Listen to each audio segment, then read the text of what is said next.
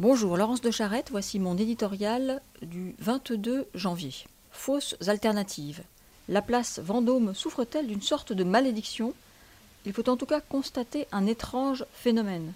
Plus les textes s'échinent à inventer des alternatives à la prison, plus les établissements pénitentiaires saturent. Depuis une bonne dizaine d'années, des théoriciens de la justice, issus de la tradition de la gauche judiciaire, qui furent galvanisés par le passage de Christiane Taubira au gouvernement, s'opposent avec un succès croissant aux toute incarcération. On connaît la rengaine. La prison, école du crime, est accusée de favoriser la récidive. Ces idéologies rencontrent les préoccupations humanistes de tous ceux qui dénoncent, à raison, les conditions indignes qu'engendre la surpopulation carcérale. Elles croisent souvent aussi sans doute plus par facilité que par conviction, le souci d'économie de gestionnaires administratifs désireux de croire à d'autres solutions pourvu qu'elles s'avèrent moins lourdes à mettre en œuvre. C'est ainsi que se sont multipliées toutes sortes de peines alternatives destinées à éviter de remplir les prisons ou bien à les vider.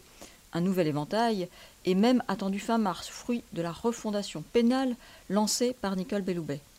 Travaux d'intérêt général, semi-liberté, libération anticipée, contrainte pénale hier ou sursis probation aujourd'hui.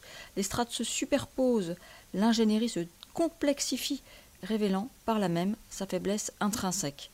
Les chiffres montrent que, face à la hausse de la délinquance et de la criminalité, les magistrats eux-mêmes ne voient souvent pas d'autre choix que la prison. Les professionnels ne connaissent que trop les coupables faiblesses du suivi des condamnés quand ils ne sont pas à portée de main de l'administration pénitentiaire. Et nous ramènent à l'essentiel.